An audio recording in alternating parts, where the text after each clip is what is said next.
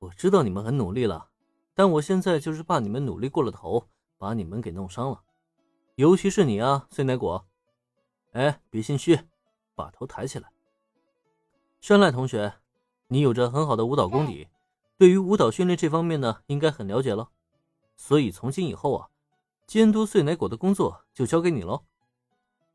高坂碎奶果虽然是一个很好的领队，但有些时候他却容易热血上头。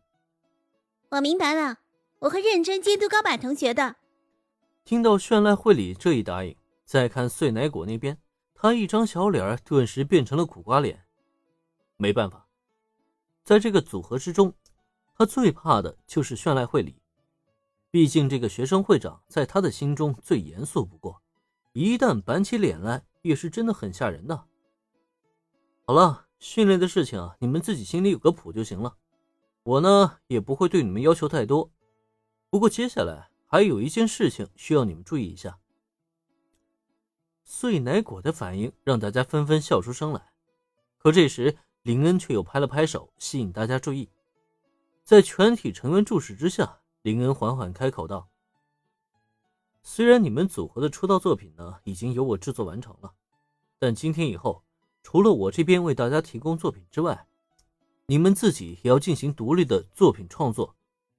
如果你们创作出来的作品能够达到标准的话，事务所方面会帮助你们发行的。林恩这话一出，女孩们不由得纷纷露出惊讶的表情来。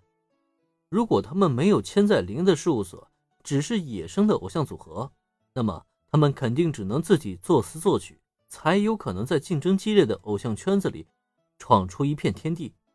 但是加入事务所之后，就再也没有人提起过创作词曲这种事情。毕竟说到底，他们也只是一群女高中生罢了。他们的创作又怎么可能比得上林恩前辈的作品呢？可现在倒好，林恩竟然主动要求他们进行词曲创作，这就不禁让他们面面相觑了。有林恩前辈的珠玉在前，大家自己创作词曲，真的能够登上大雅之堂吗？别惊讶。事实上，不只是你们，包括我们下午茶乐队其他成员呢，我都是对他们做出同样的要求来。我对你们的创作能力抱以了很大的期望，同时我也相信，你们一定能做出让我惊艳、让观众们喜欢的作品。在女孩们惊讶的目光下，林恩再度开口了。他很清楚，这些女孩都是有能力创作作品的。毕竟在原剧情中，这一些就有很好的展示了。他不想因为自己提供的经典作品，便扼杀了他们的创作天性。事实上，也正像他所说那样，别看他们与青音少女们共同推出了不少作品，并且在网络上大受好评，可私底下他却一直没让大家放弃音乐的创作。没有轻飘飘时间，请给我一双翅膀，这些代表着青音少女的经典作品。那还能是他认识的青少女吗？在带领大家完成音乐与偶像的梦想，同时也完成自己曾经的心愿，同时，林恩也要尽自己最大的努力，让他们保持好自我。也只有这样，他们才能踏上更高的阶梯，去追逐更高的荣誉。总而言之，自己心中的想法，林恩都已经对大家诉说清楚了。